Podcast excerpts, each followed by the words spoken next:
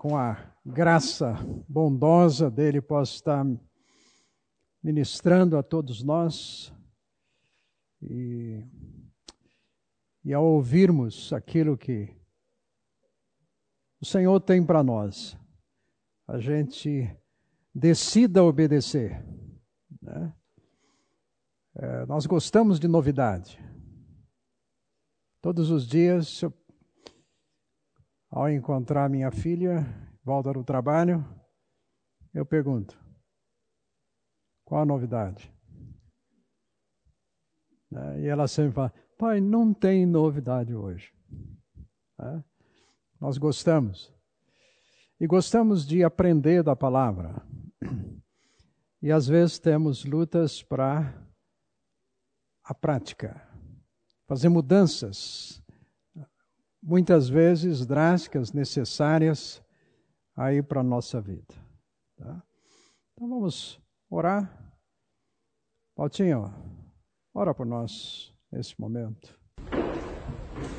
Obrigado, Senhor, porque o Senhor permite que a gente se reúna para estudar a Tua palavra, Senhor. O Senhor nos dá liberdade para que a gente possa estar vindo até esse lugar, Senhor, estar uh, aprendendo de Ti, Senhor. Obrigado. Mais uma vez hoje a gente está aqui para isso, Senhor, e o Senhor tem algo para nos trazer através do pastor Carlos, Senhor, eu peço que o Senhor nos abra os ouvidos para que nós entendamos a mensagem, Senhor e que possamos sair daqui edificados. Em nome de Jesus eu te peço e te agradeço. Amém. Amém. Amém. Irmãos, olhar para Joel tem sido tremendamente inspirador para mim, prático para minha vida. E como todos nós temos momentos da nossa vida secas ou que a gente diz assim, momentos de deserto, momentos de solidão, momentos de dificuldades, que esses momentos parece que não acabam. Né? A vida é assim. A gente gostaria de que não fosse. Gostaríamos já de trazer o céu para cá, mas a realidade é que Deus, de fato, não quer que a gente se acomode aqui, porque o alvo dele para nós é lá. Né? O objetivo dele para nós, para nossa vida é lá. Enquanto estamos aqui, ele vai ministrando a nós, usando é, a palavra, vai também usando pessoas, usando a igreja, usando os nossos relacionamentos, enfim, para o nosso crescimento, para nós nos tornarmos assim mais úteis. Uh, como já falamos anteriormente, é, até domingo passado, falando um pouco sobre o fato que Deus disciplina com amor os seus filhos, com o objetivo de nos tornarmos pessoas mais parecidas com o primogênito da família, o Senhor. O Senhor nos coloca na família dele e o alvo dele para conosco, que na nossa relação com Jesus seja uma relação prática, uma relação do dia a dia, uma relação com alguém que nós podemos ter essa convivência. E assim ele vai nos ensinando com paciência, com graça, com misericórdia, porque nós precisamos disto. E, e ele então vai é, nos fazendo assim, tentar nos levar a gente a agir mais parecido com Jesus. Gente, que privilégio isto. Mas para nós não é fácil.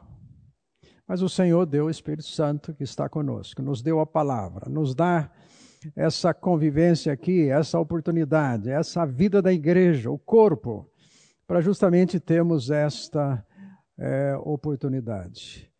Nós estávamos ah, tomando um café há pouco com os líderes de coinonias da, da, da igreja, e foi bom ouvir que nós temos envolvidos, é, participando das, das coinonias, em torno aí de quase 800 pessoas da igreja, ah, em torno aí de 60 grupos. E eu quero encorajar você, se você não faz parte de um, uma coinonia, procura participar. Gente, eu não vivo sem esse negócio, né?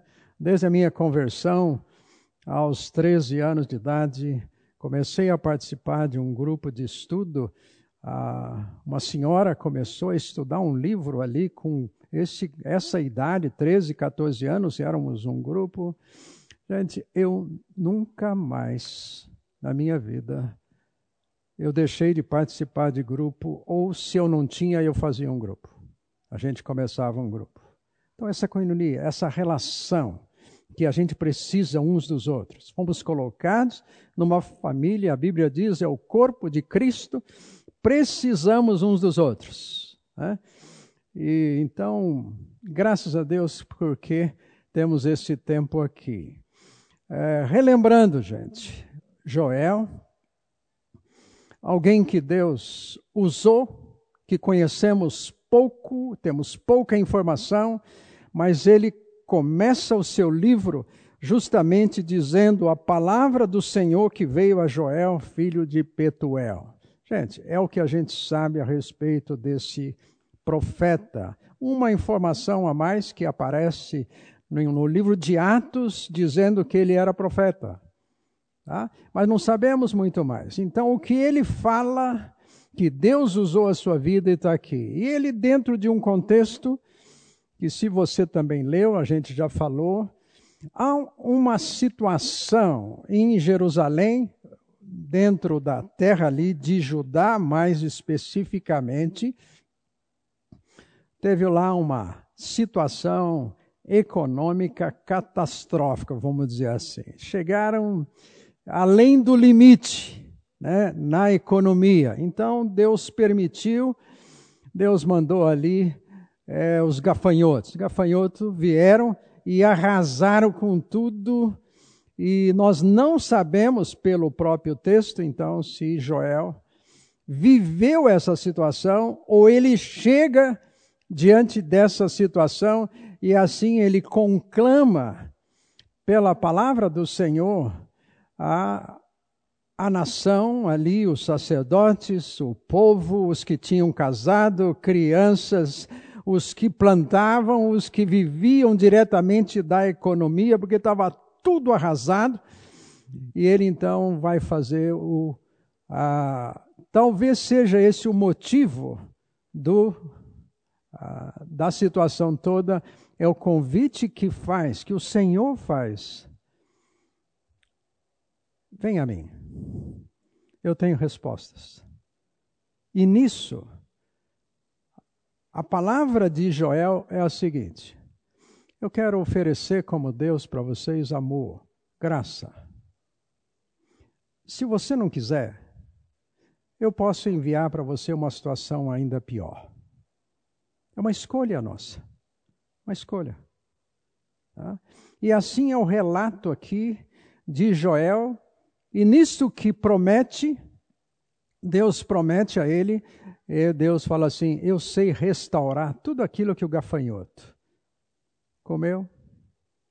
Ele cita vários tipos aqui de gafanhoto, parece que um pior que o outro, né? Um que comia mais do que o outro, arrasava com tudo a situação, e o Senhor disse: Eu sei restituir tudo para vocês, meu povo. Além do mais, eu prometo que a situação de Israel vai mudar. Nós vamos falar mais disso domingo que vem. Mas ah, eu prometo, inclusive, punir aqueles que trataram mal a vocês. Mas uma promessa maior ainda, que é para o último domingo que nós vamos falar, foi a promessa da vinda, da presença agora diferente do Espírito Santo, o derramamento do Espírito Santo. Então, essa mensagem de Joel. Hoje, o que eu gostaria de convidar vocês a abrirem aí, você que está com a sua Bíblia ah, no papel ou no celular, aí no capítulo 2, aqui nós vamos, eu quero ler, e talvez alguém possa ler para nós aí, ou vários, está lendo do, cap, do versículo 12, capítulo 2, vamos ler até o versículo 17, 2 ao 17. Quem lê para nós? 12 ao 17. Isso. Ainda assim, agora mesmo diz o Senhor: Convertei-vos a mim de todo o vosso coração, e isto com jejuns e com choro e com pranto. Rasguem o coração e não as vestes. Voltem-se para o Senhor, o seu Deus, pois ele é misericordioso e compassivo, muito paciente e cheio de amor. Arrepende-se e não envia a desgraça. Talvez ele volte atrás, arrependa-se e ao passar deixe uma bênção. Assim vocês poderão fazer ofertas de cereal e ofertas derramadas para o Senhor, o seu Deus. Tocai a trombeta em Sião, santificai o jejum, convocai uma assembléia solene. Reúna e consagrem todo o povo, os anciãos e as crianças, e até os bebês. Chamem o noivo do seu aposento e a noiva de seu quarto. 17. Que os sacerdotes que ministram perante o Senhor chorem entre o pórtico do templo e o altar, orando: Poupa o teu povo, Senhor. Não faças da tua herança motivo de zombaria e de piada entre as nações. Porque se haveria de dizer entre os povos onde está o Deus deles? Ok. Ah, onde nós vamos encontrar resposta em tempos de seca, em tempos de crise que passamos?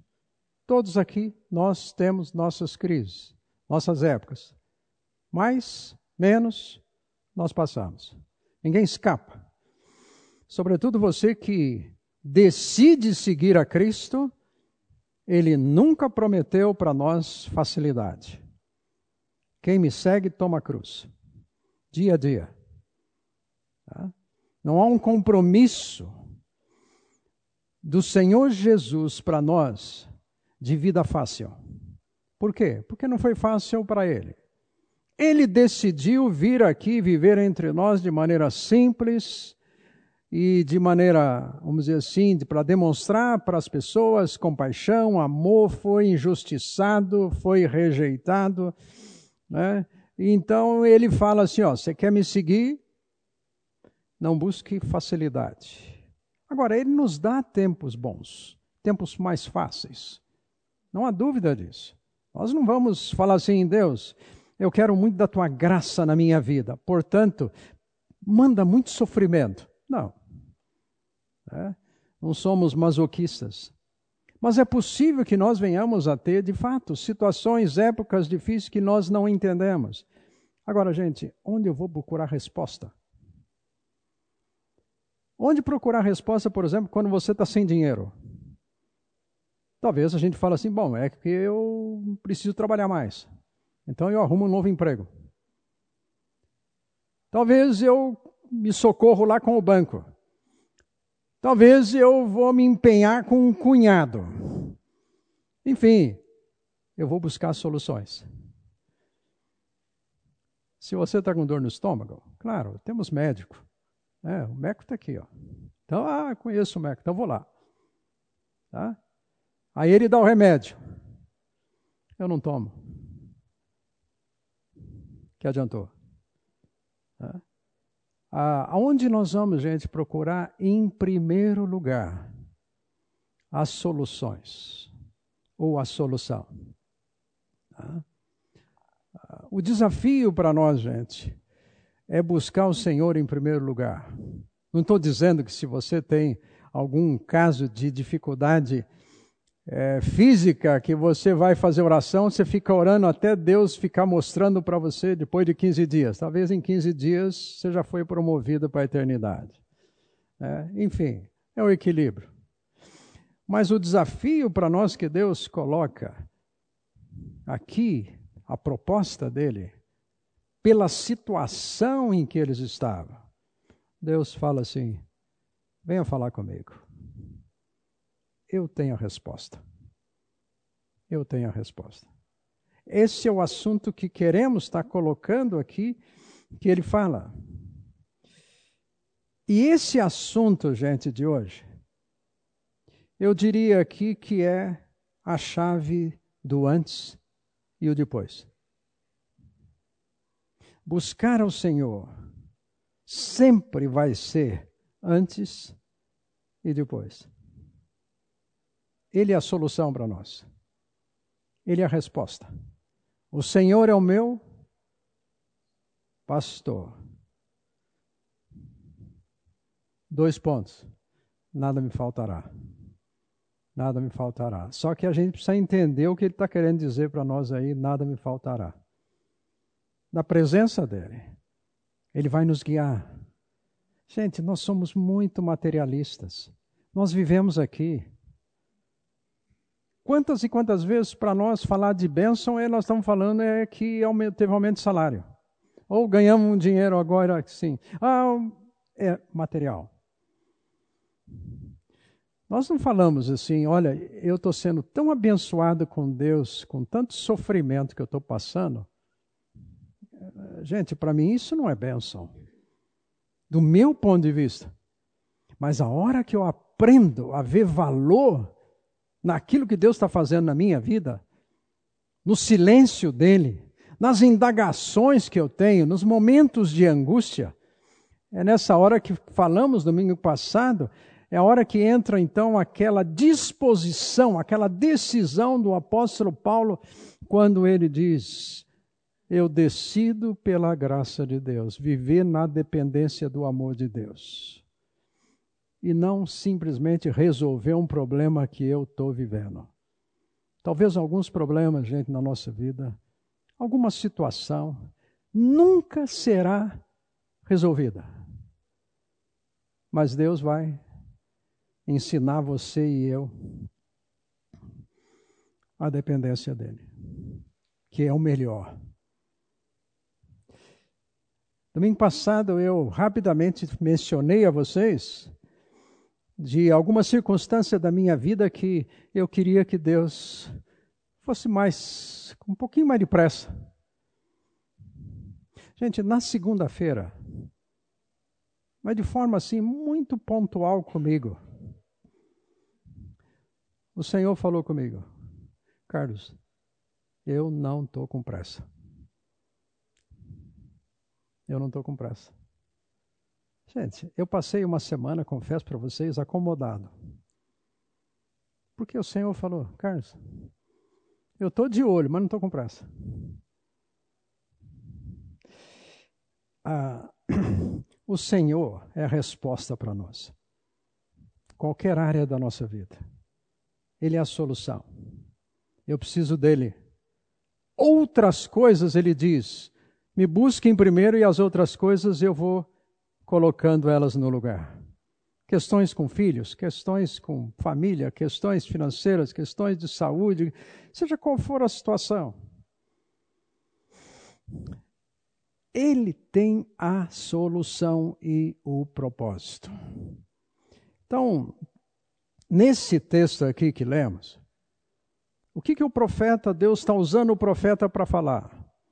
Faça uma convocação, reúna e venham falar comigo. O texto aqui de Joel fala de um jejum, fala de um jejum santo, porque tem jejum que não é santo. Né?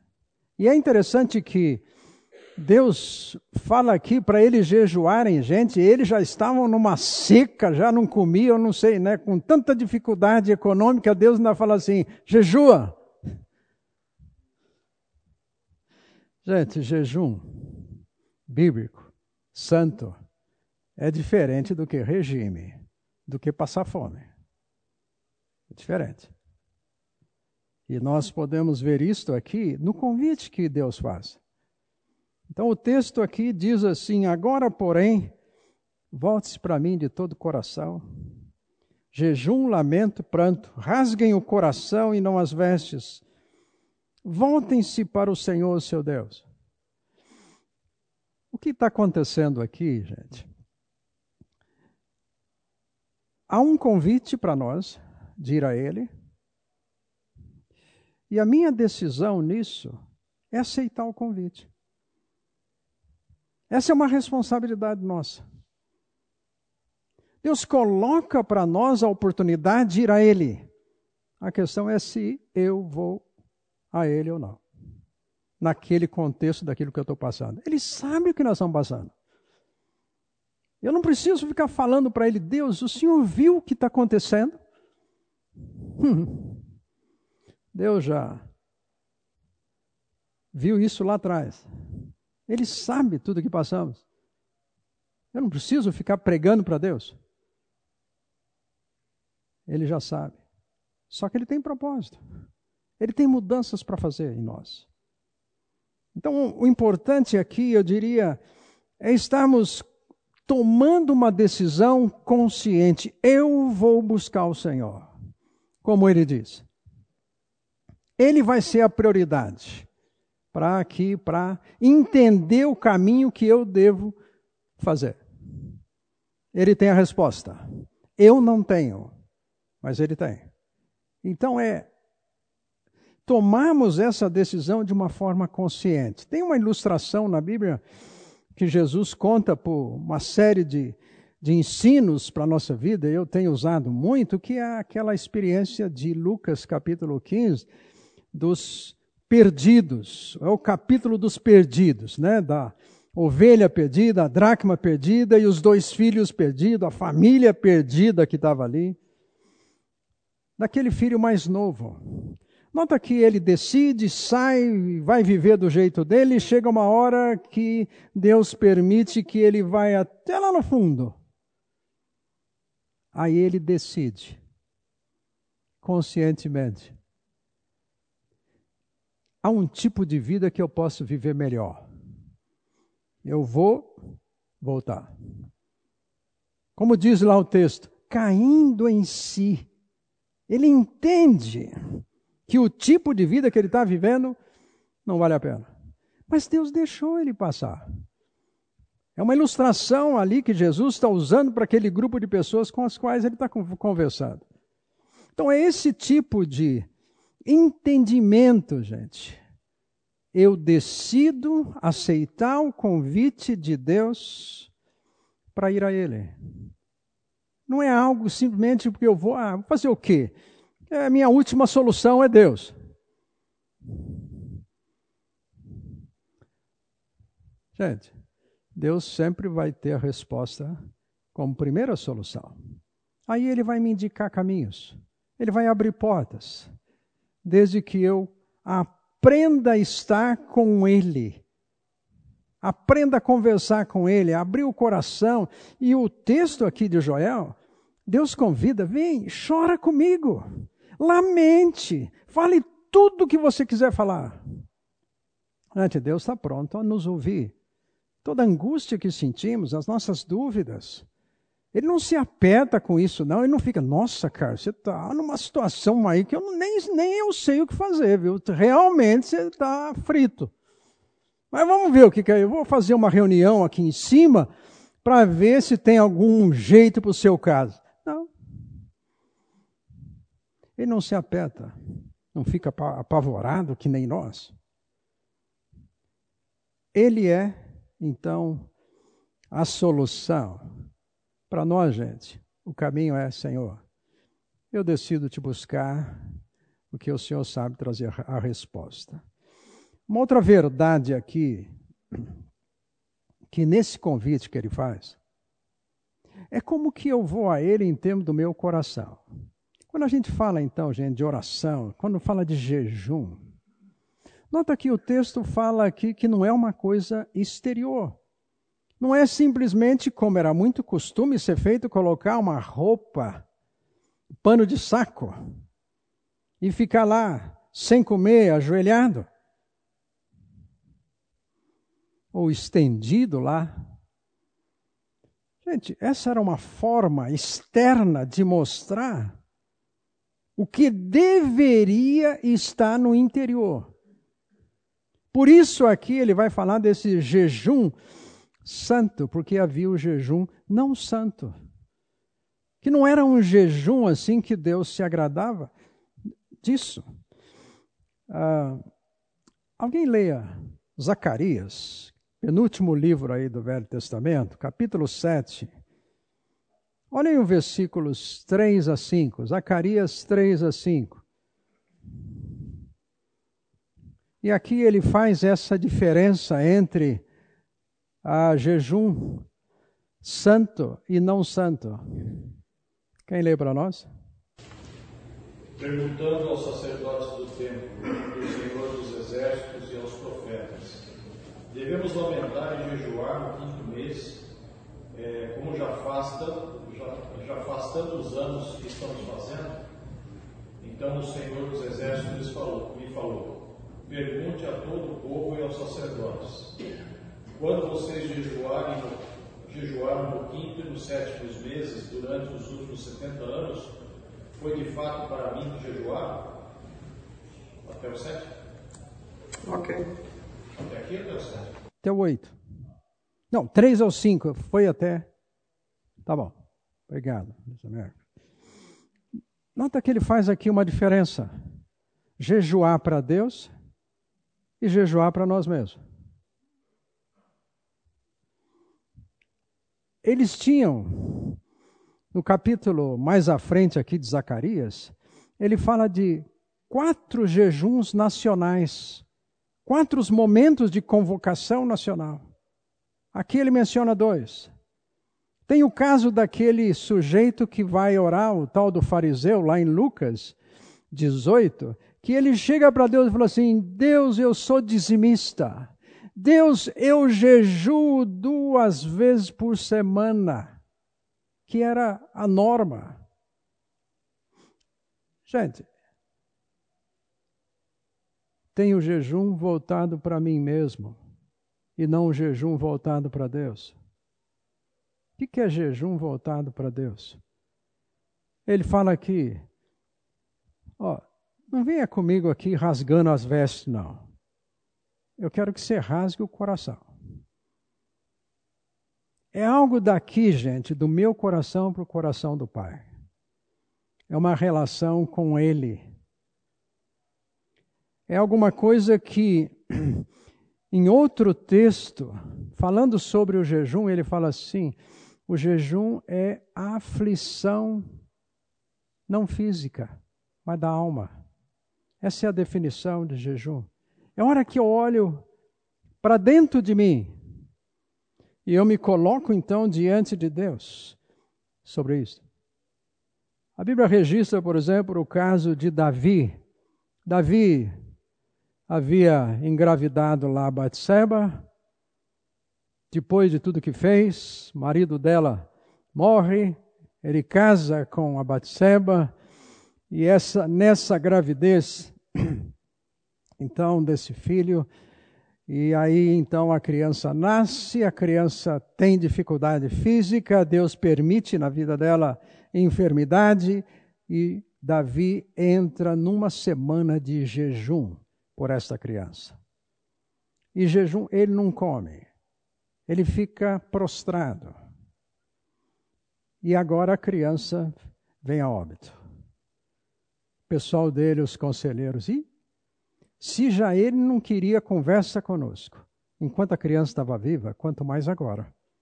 Como é que a gente vai fazer? Só que os conselheiros estavam ali, meio do lado, assim, meio cochichando. Aí o Davi olhou para ele e falou assim: Morreu? Sim. Tá bom. Eu vou tomar banho. Arrume para mim um, um filezinho aí com salada. Vamos continuar. Gente, ele jejua. Ele estava falando, Deus, tenha misericórdia. Eu fiz tanta burrice. Mas o jejum, gente, é buscar o entendimento daquilo que ele quer. Então eu vou orar. E eu queria enfatizar muito aqui, gente, essa questão de oração, jejum. Oração não é uma prática religiosa que eles caíam demais e nós podemos também cair muito facilmente nisso. Gente, nós temos o privilégio, desde Gênesis, de tornar a nossa vida prazerosa da oração como uma conversa com o nosso Pai. Guarda isto. Orar é conversar com o Pai. Ele é Deus. E eu me submeto então à vontade dele. Mas esse, vamos dizer assim, não é difícil orar. Não é uma coisa, ixi, eu tenho que orar. E eu tenho que agora na reunião de oração. Gente, tudo isso tem que ser um prazer na nossa vida, conversar com o nosso Pai. Então guarda. Bem isto. Jejuar não é simplesmente você fala assim, não, eu vou jejuar e você continua trabalhando. Jejuar é parar para conversar com o Pai, é tomar um tempo de estar com o Pai, para encontrar nele descanso. Parar de comer, parar de focar no alimento. Pode tomar água? Pode tomar água. É? Pode ter uma fruta ali para de vez em quando comer uma banana. Gente, é coração, coração. Agora, o que a gente faz, se você vai tomar um cafezinho, oferece, Deus, se eu quer um café, tal. Ele acha que não vai querer, então, né? E aí, então, a gente continua. Mas o jejum, essa preocupação de falar com o Pai, de tentar tirar do que está à frente de nós, da mente, aquelas preocupações e encontrar descanso nele, no plano dele, na vontade dele. Ou talvez eu vou ter que ter um momento de confissão, de arrependimento, como ele está fazendo aqui. Venham falar comigo. Quando ele fala assim, voltem-se para mim, talvez este seja o grande problema que, no caso aqui, Joel está mencionando para eles. O problema básico, talvez a causa básica de toda a nação na circunstância em que estavam. Com tudo que Deus permitiu de dificuldades. É, volte-se para mim.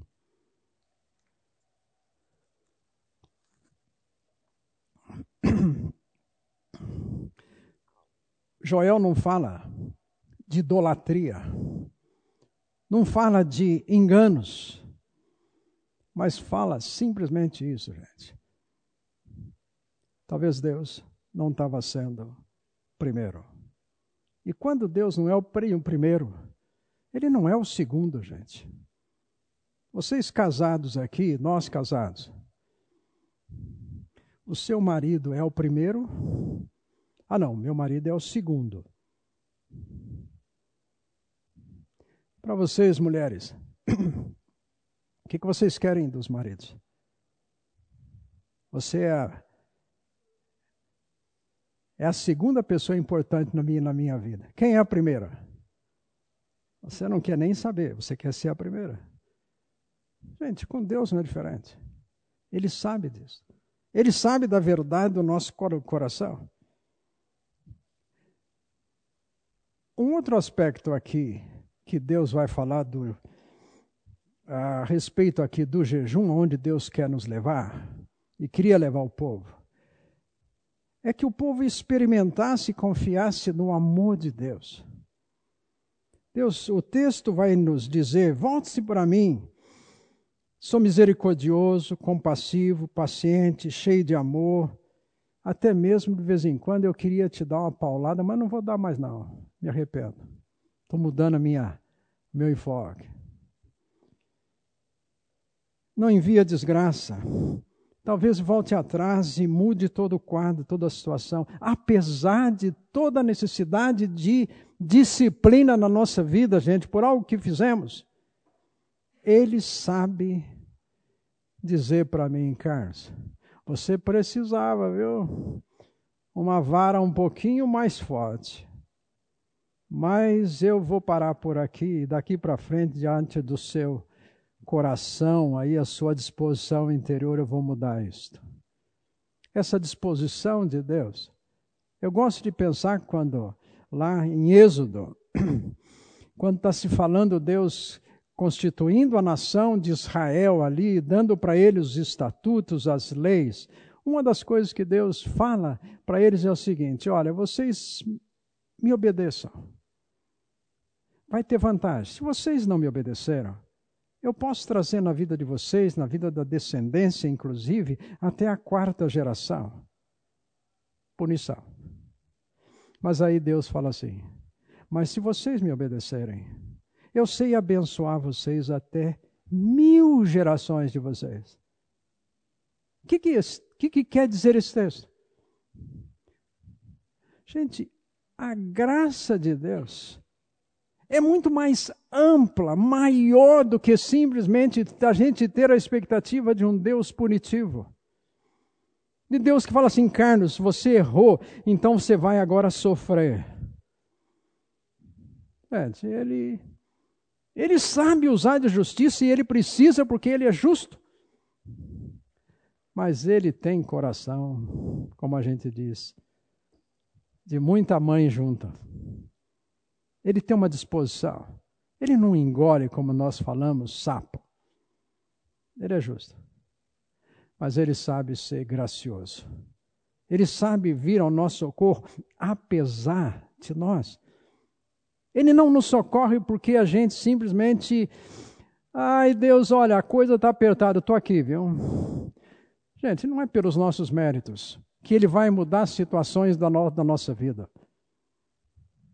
Não é porque a gente orou bastante, foi na escola dominical, leu a Bíblia, ofertou, então Deus fala assim: é, você está ofertando? Então tá, eu vou dar um pouquinho mais para você.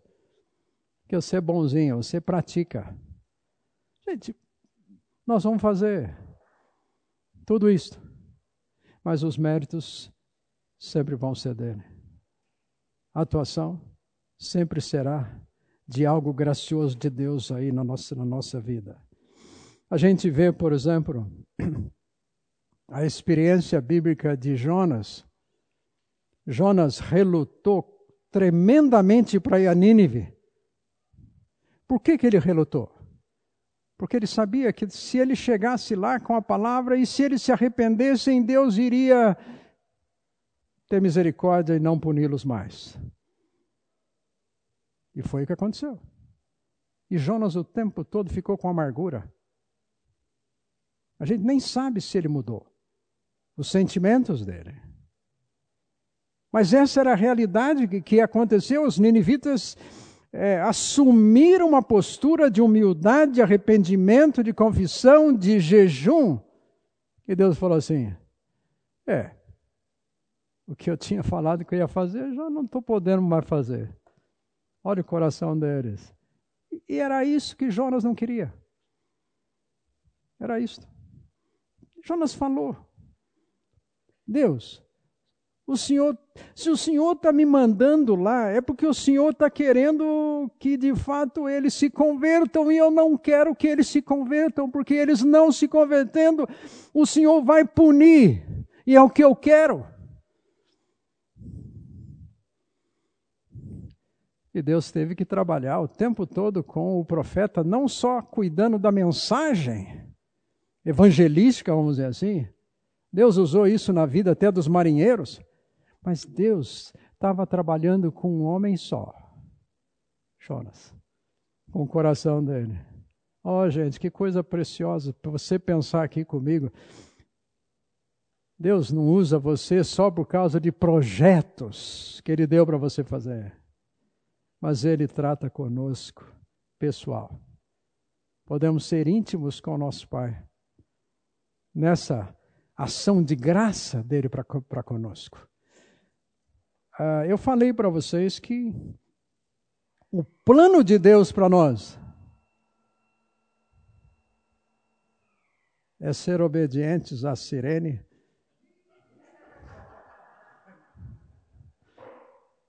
e tomar um copo d'água. Gente, recomeçando. Ah, Luiz Américo tem algo a compartilhar aqui, de algo do texto ali da, da palavra jejum.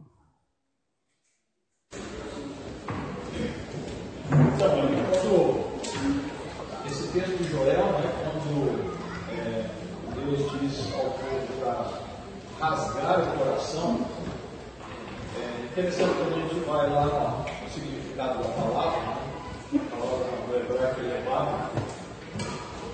Então, o significado desse coração do Rebab é homem interior, mente, vontade, coração, alma, inteligência, é, conhecimento e consciência. Então, o que é legal é que é como se Deus estivesse dizendo assim, ó, quando você chegar diante de mim, você rasga tudo isso aí. Você elimina tudo isso. Sinta-se assim um total incompetente quando chegar diante de mim, para que você possa escutar a tua voz. O rasgar o coração é muito mais do que ficar entristecido ou a manifestação de rasgar as vestes do povo. Então, assim, não, rasga, rasga a sua consciência, o seu conhecimento, é, tudo que você sabe, tudo que você pensa que é, né? na verdade a gente pensa que é, porque não estamos sendo nada. Então, sinta-se incompetente quando chegar diante de mim para que eu possa falar com o seu coração. Eu achei legal isso, isso aqui você consegue encontrar naquela Bíblia Strong, que tem a referência das palavras no original. Gente, eu vou chegar diante de Deus e falar assim: Deus, eu sou um filho, um pastor incompetente.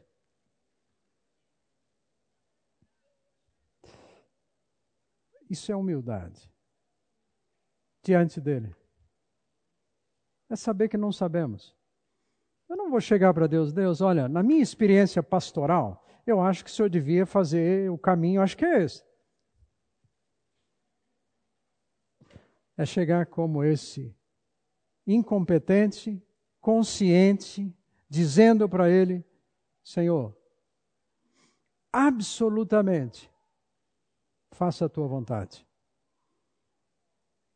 O Senhor vai apenas me orientar, vai dizer que eu faço.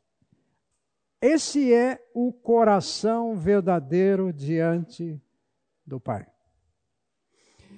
Ah, eu queria que a gente lembrasse aqui agora algo do exemplo e o ensino do próprio Jesus, o nosso irmão mais velho.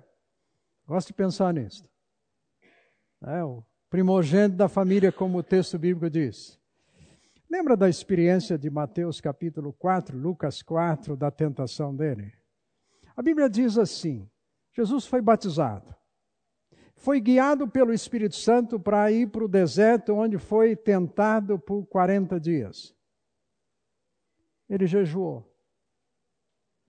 A questão, Jesus jejuou.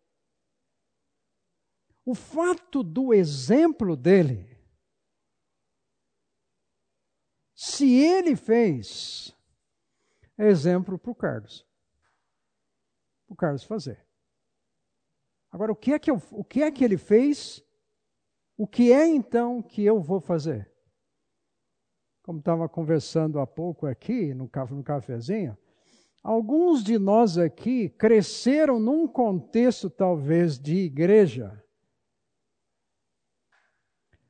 que nunca foi pedido para você jejuar. Nunca foi falado nada a respeito disso. E talvez então a gente não tem prática a respeito disso. Nem sabe de fato fazer isso. Mas se Jesus fez, qual foi o significado? Por que, que ele fez? Simplesmente porque ele chegou ali aos 30 anos e na hora que foi batizado, João Batista disse para ele assim: Ó, não foi fácil de batizar, não, você estava meio gordo. Então vamos entrar em 40 dias de regime. Ah, gente, o que, que o exemplo de Jesus de fato nos ensina? Ensina que ele está ali, passando por esse período, mostrando para nós o quanto ele era 100% humano e disposto a conhecer aquilo que o Pai queria que ele fizesse. O fato dele ser Deus, uh, e ele veio entre nós, ele não deixou de ser Deus. Passou a ser 100% humano e não usou o fato que ele era divino para enfrentar as circunstâncias da vida dele. Ele enfrentou as circunstâncias, as dificuldades da vida dele, inclusive até a cruz, como homem. Mas não deixou de ser Deus. É meio complicado para nós isso, né? Claro, nós somos só humanos. Mas ele vai nos ensinar como nós então podemos enfrentar as circunstâncias e temos vitória também. Nós não precisamos falar assim, bom, já que eu não sou como Jesus assim divino, então meus pecados estão valendo. Não. Eu vou jejuar para quê? Gente, para conhecer o plano de Deus. O que Deus está pensando, que nem agora foi, o Meco citou. Com inteligência. Eu vou chegar, pai. O que é que o senhor está querendo? O que é que o senhor está pensando a respeito disso? Qual o teu plano? Gente, foram 40 dias que Jesus teve esse tempo. Mostrando então para nós que é, jejuar é estar com o Pai, para entendermos o plano dele, não o meu. Então eu não vou ficar dando recado para Deus. Talvez o que ele vai me mostrar não seja bem aquilo que eu estou achando que era o melhor. Mas quem sou eu para dizer isso para Deus? Talvez um outro pensamento aqui importante é que Jesus está ali buscando forças como homem, como 100% humano. Forças espirituais, gente. Advindas da própria palavra de Deus. Quando ele é tentado, o texto aí cita três tentações, três áreas. É curioso que Jesus, nas três vezes, respondeu assim: Está escrito, está escrito, está escrito. O que, que então a tentação, esse tempo, fez? Vamos dizer assim: Jesus está ali jejuando, gente.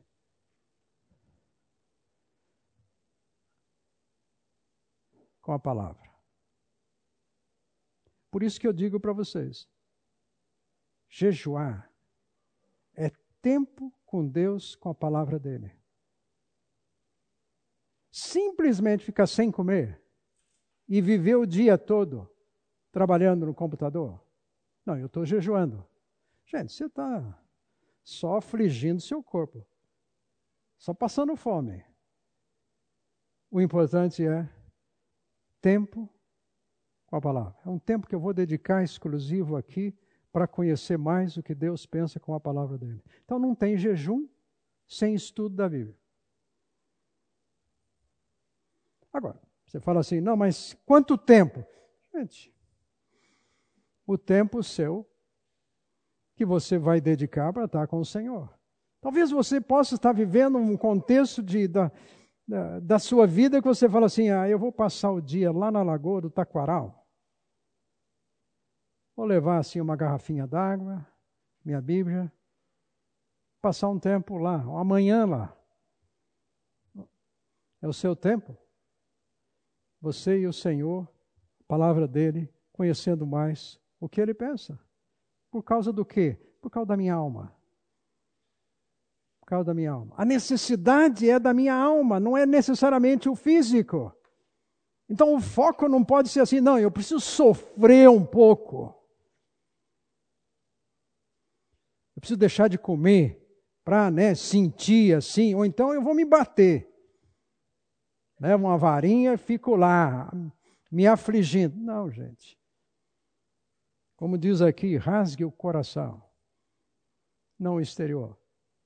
Eu creio que a importância aqui de que nesse tempo nosso nós vamos querer conhecer mais e melhor o Senhor através da Sua palavra. E sabe o que vai acontecer? Uma coisa muito importante na nossa oração é orar usando a própria palavra. Você fala assim, Deus, tu és meu pai. Eu li lá em João capítulo 1. Isso, isso, isso. O Senhor fala em Filipenses. Eu leio lá em Gênesis. Sabe, é conversar com Deus, com o Pai, usando a própria palavra dele. Afinal das contas, a palavra é dele, ele entende. Talvez no meio da conversa, você está usando a palavra. O Espírito Santo entra assim e fala assim, Carlos, você está interpretando isso daí errado. Vem cá, olha aqui. Ele me faz lembrar de uma pessoa. Por quê? Porque o Espírito Santo, ele fala com o nosso homem interior. Romanos, ele testemunha com o nosso espírito. Ele nos convence. E ele é o autor da palavra. Então, busque usar a própria Bíblia na sua conversação com o Senhor. Sabe evitar vícios, evitar aquele tipo de oração que para você é sempre a mesma coisa, como começa o meio e o fim.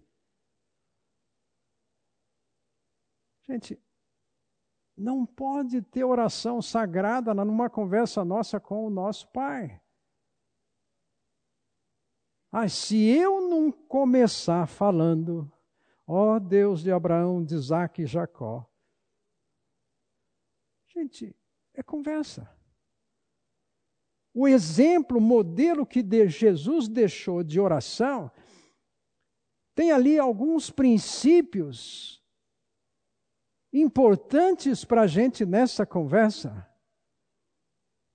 Eu estou lendo um livro sobre oração. E ele faz uma análise daquilo que alguns autores antigos, é, como Calvino e outros pensadores bíblicos, sobre oração, escreveram. Uh, eu chego a pensar que essas orações, essa forma de explicitar o que é falar com Deus, acaba chegando para mim algo como muito mecânico. Que parece que eu tenho que fazer isso daqui, ó. Isso, isso, isso, isso. Gente, conversar com o nosso Pai Celeste, eu diria que é muito importante começarmos sabendo com quem nós estamos conversando. Pai nosso que está nos céus. Ele tem um reino. Ele olha sobre tudo. Ele está no céu, não está? Mas agora ele está conosco a consciência da grandeza do amor dele. Eu não vou chegar diante do meu pai, um pai meio carrasco. Um pai que, se eu virar um pouquinho assim, é que nem na igreja. Era assim. Como criança. Virava de lado, criando culto assim, lá vai um beliscão. É, não sei se algum de vocês passou isso. Mas o fato é que essa relação paternal, gente, de abrir coração para o coração do Pai, isto é entender, orar, jejuar, é voltar os nossos pensamentos aí com o Pai. É interessante que nas tentações ali, o que Jesus passa, o texto começa dizendo que ele sentiu fome. Está escrito, não só de pão, mas vivemos da palavra. As três tentações vão nos fazer lembrar algo a respeito de Deus na nossa vida. Ele é provedor, É Ele que sabe trazer na nossa vida. Ele é Senhor a quem nós devemos reconhecer. E Ele é também Deus que deve ser adorado. E tudo será para a glória dele. Jesus passou, gente, por tudo, como Hebreus diz, para nos ensinar, nos dar modelo dessa liberdade que ele usou. Quantas e quantas vezes ele passava tempo em oração? Mostrou que era humano. Agora, você não vê Jesus jejuando sempre. Mas você vê Jesus conversando com o Pai com certa normalidade. E isso nós podemos fazer, gente, o tempo todo. Nós temos esse privilégio. Quando fala então em Tessalonicenses, orai sem cessar. Nossa, será que eu aguento? Gente, eu posso conversar com meu Pai Celeste em qualquer circunstância, em qualquer momento. Ele quer ouvir. E Ele sabe o quão humano nós somos e quanto precisamos. Então, as tentações revelam para nós ali que Jesus jejuou para nos deixar como modelo que é possível nós fazermos. Talvez você queira tirar um dia, você queira tirar horas, você queira tirar um tempo para estar com o Pai.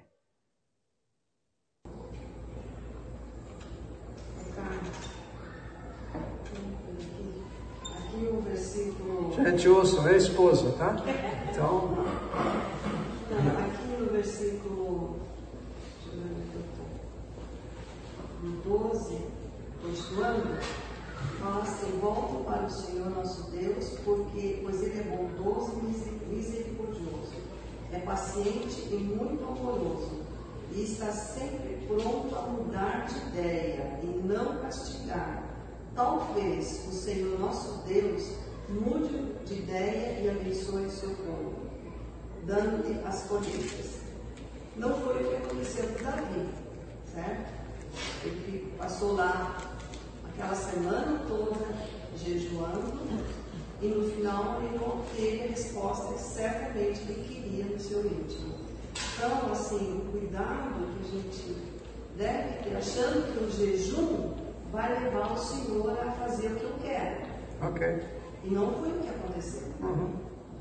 E parece-me que Davi, assim que ele soube que o filho dele havia morrido, ele aceitou.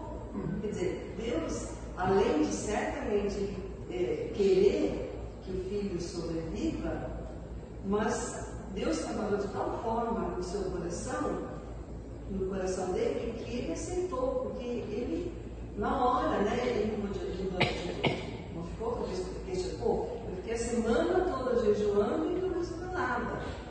Né? Então, acho que é um cuidado que a gente tem que ter achando que o nosso, que o jejum vai mudar o coração. Porque aqui, no, nessa versão aqui, fala que talvez, talvez Deus vai mudar a ideia, né? Então a gente também tem que estar pronto daquilo que Deus está falando no nosso íntimo, aceitar a vontade dele, que não é o que muitas vezes nós desejamos, né? Pastor. Obrigado, Randy. Eu conversei há um tempo atrás com uma certa pessoa que era evangélica, não sei qual é a denominação, mas ele dizia que uma certa pessoa orando para Deus por causa de uma doença do filho, uma doença grave, ele se colocou diante de Deus e falou: Deus, eu não saio da tua, eu não saio daqui. Foi uma noite que ele passou orando, enquanto o Senhor não me responder. E é lógico, Deus poderia ter respondido, mas Deus não respondeu. O resultado daquilo foi que a pessoa abandonou a fé, assim, ficou revoltado com Deus.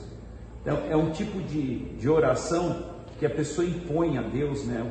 Uma certa situação e às vezes não acontece.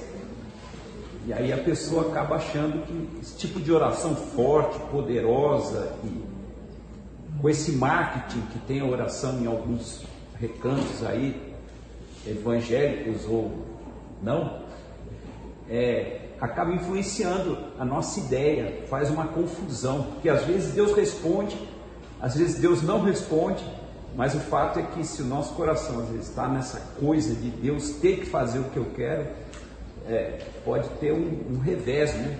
Uma coisa que a gente não está querendo admitir. Ok? É, é, interessante isso, porque às vezes, como o senhor falou no começo da, da aula, tem situações que não terão solução, que essa já é a resposta de Deus. Davi foi a mesma coisa. Davi orou, mas a resposta de Deus falou não. E aí está, vamos dizer, o, limite entre você saber que Deus acabou de responder a sua Há muitos anos atrás, eu e a tinha um plano de mudar é, de Campinas e morar em Campo Grande. E a gente vinha orando, as portas vinham se abrindo, etc. Sabe aquele negócio bonito, né? Mas eu deixei diante de Deus e disse, Senhor, o Senhor vai me dar a resposta, eu tenho que ter certeza. E Deus falou, não. Na última hora, Deus falou, não. E a gente foi. Então, o não também é uma resposta. Porque você não pode chegar diante de Deus querendo que Ele te diga ok. Porque senão você está indo, você não rasgou o coração para chegar lá. Gente, oração não é jogo de braço com Deus, gente. Torcer o braço dele. Jacó, já citei para vocês. A luta dele lá saiu mancando. E ficou de bengalinha o resto da vida. Deus não tirou a bengala da vida dele. Jesus foi para a cruz. Pai, se for possível. O pai falou: não é possível. É não. Mesmo que Jesus já sabia. Semana passada também citamos. Paulo, tira de mim esse espinho aqui, mensageiro do diabo. Deus falou: Não. Eu tiro de você, inclusive, a graça, se você também quiser. Eu alivio para você. Mas não tem a minha graça, a manifestação maior do meu amor por você, não vai ter. Então, gente, jejuar, falar com Deus, ter esse tempo, é buscar a vontade dele que ele vai dizer em Romanos, boa, agradável e perfeita, do ponto de vista dele. Eu tenho um conceito muito humano, gente, das coisas. Coisa boa para mim é, são algumas coisas que acontecem. Mas isso é perfeitamente aqui, terreno. Mas a hora que eu penso em termos do que Deus está fazendo no meu homem interior, visando aqui mais útil nas mãos dele e eternidade. Uma coisa curiosa, gente.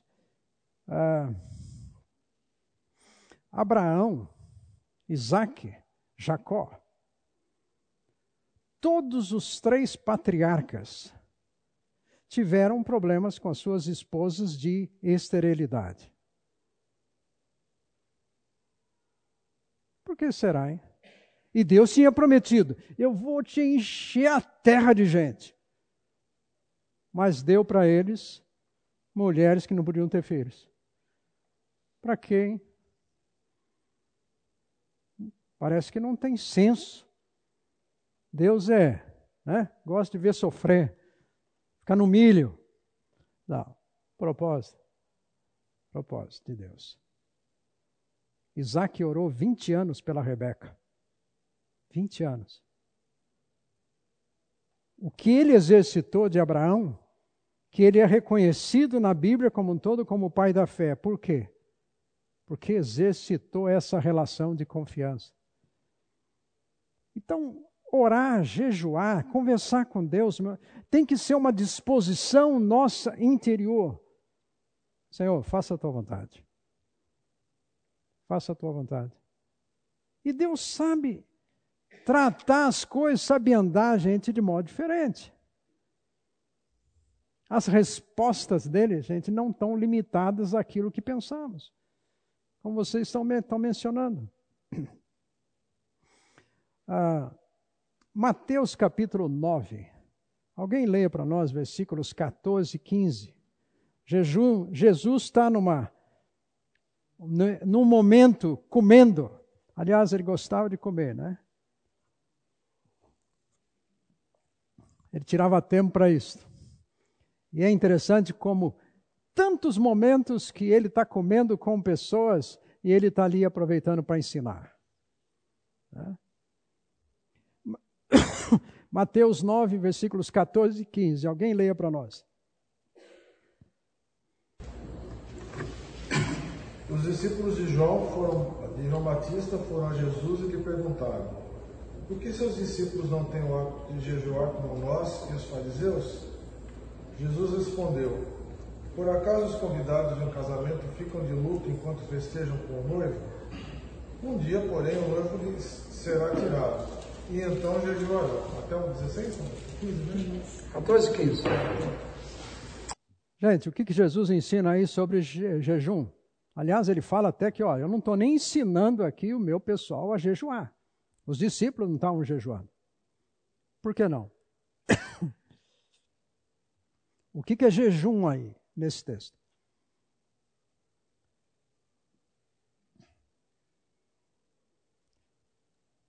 Aí, gente, jejum é estar com o noivo. Na hora que o noivo não tiver, você vai jejuar que é jejum? É estar com Ele.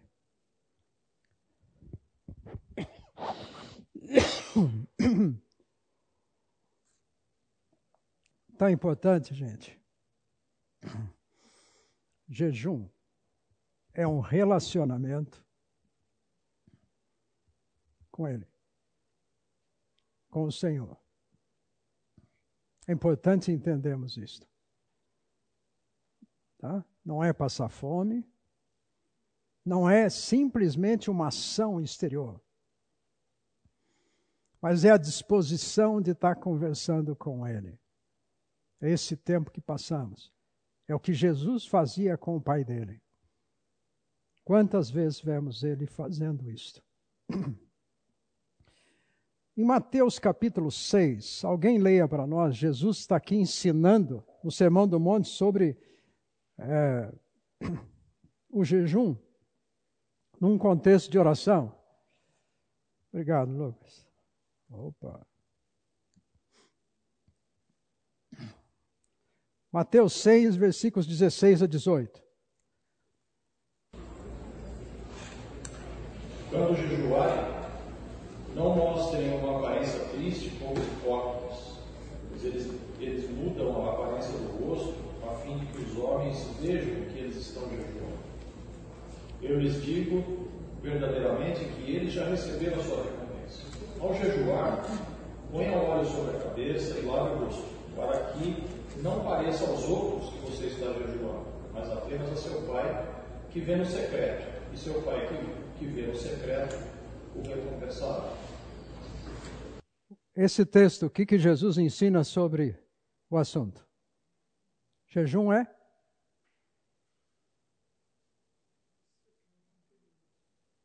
Algo interior. Eu não preciso ficar falando para os outros que eu estou em jejum.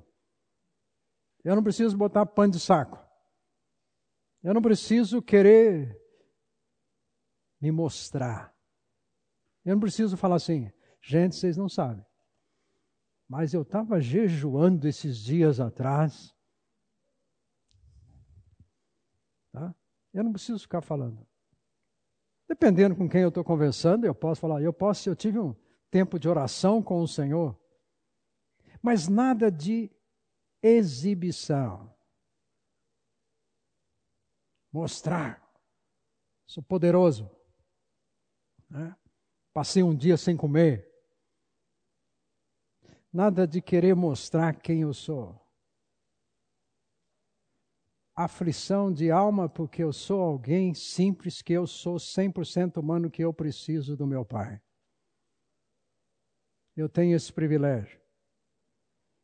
Também aqui nesse texto, gente, importante isso, é buscar a recompensa do Pai. Aquilo que nós estamos falando. A resposta dele, a vontade dele a solução dele. o caminho dele. Ele sabe recompensar pelo tempo que eu passo com ele. Sabe aquele filho que gosta de chegar em você e dar um abraço?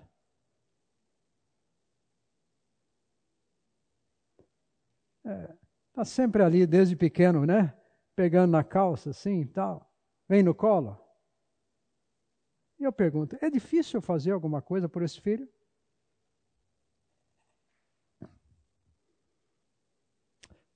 Gente, não é diferente com o nosso Deus. Ele sabe fazer. Agora, eu vou dizer para ele: Pai, o teu plano é melhor. Pode fazer a tua vontade. Por quê? Porque eu busco aqui a recompensa do Pai. E em secreto. E em secreto. Então, esse tempo nosso com Ele é o que Jesus está ensinando aqui. Por quê? Porque o que, o que era feito? Eu quero me mostrar. Eu quero dizer que eu sou religioso.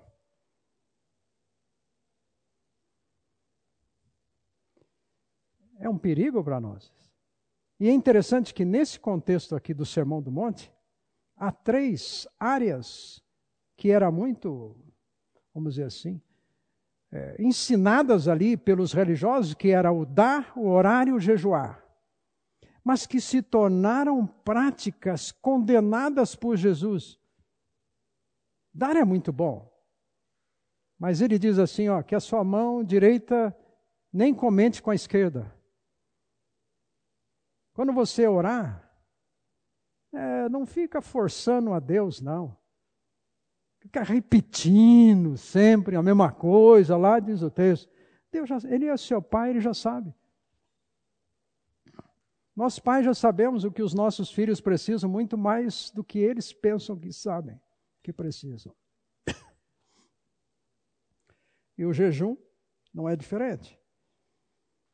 E uma coisa importante, gente.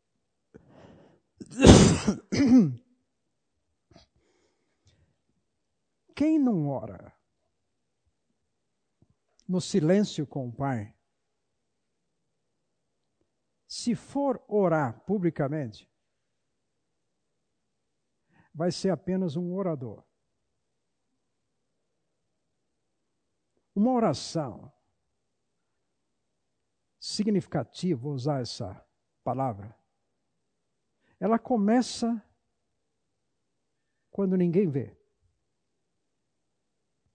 Quando eu orar, seja num grupo, seja aqui, gente, eu não preciso mostrar para ninguém que. Ninguém vai precisar chegar bater nas minhas costas. Pô, cara, essa oração sua é. Né? Essa chegou lá em cima. Eu aprendo a orar publicamente, orando no silêncio com o Pai. Porque é Ele que ensina. É a palavra dele que vai me dar aqui palavras para usar com Ele. E eu não preciso ter preocupação se a minha oração, ah, eu não sei orar, então não vou orar. Gente, orar é conversar. Não tem palavras bonitas. É simplesmente expor o coração.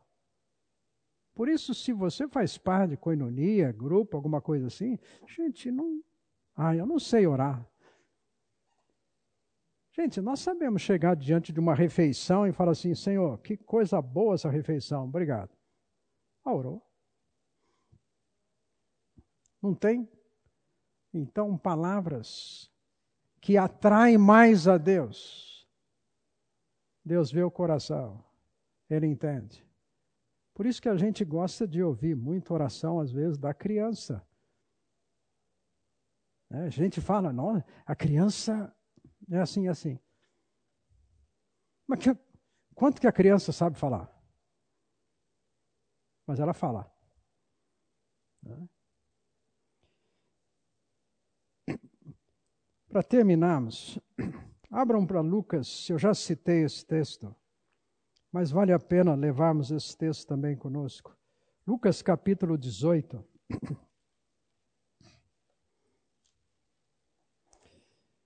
Aqui sobre Jesus falando de novo sobre oração. Olha o que ele diz aqui a partir do versículo 9.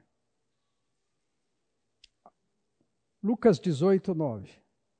Há alguns que confiavam em sua própria justiça e desprezavam os outros.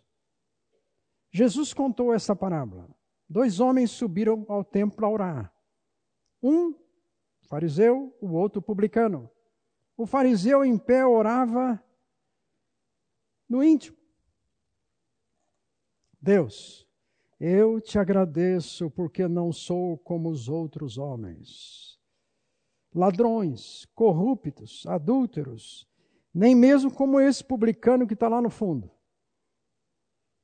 Jejuo duas vezes por semana. Dou dízimo de tudo quanto ganho. Mas o publicano ficou à distância. Nem ousava olhar para o céu. Mas batia no peito. Deus tem misericórdia de mim, sou pecador. Eu lhes digo que este homem, e não o outro, foi para casa justificado diante de Deus.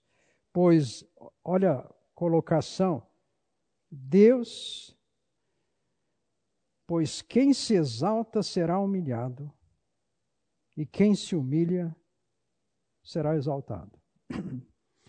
Nota, gente, que aqui o fariseu está se expondo para Deus, vendendo o peixe dele para Deus.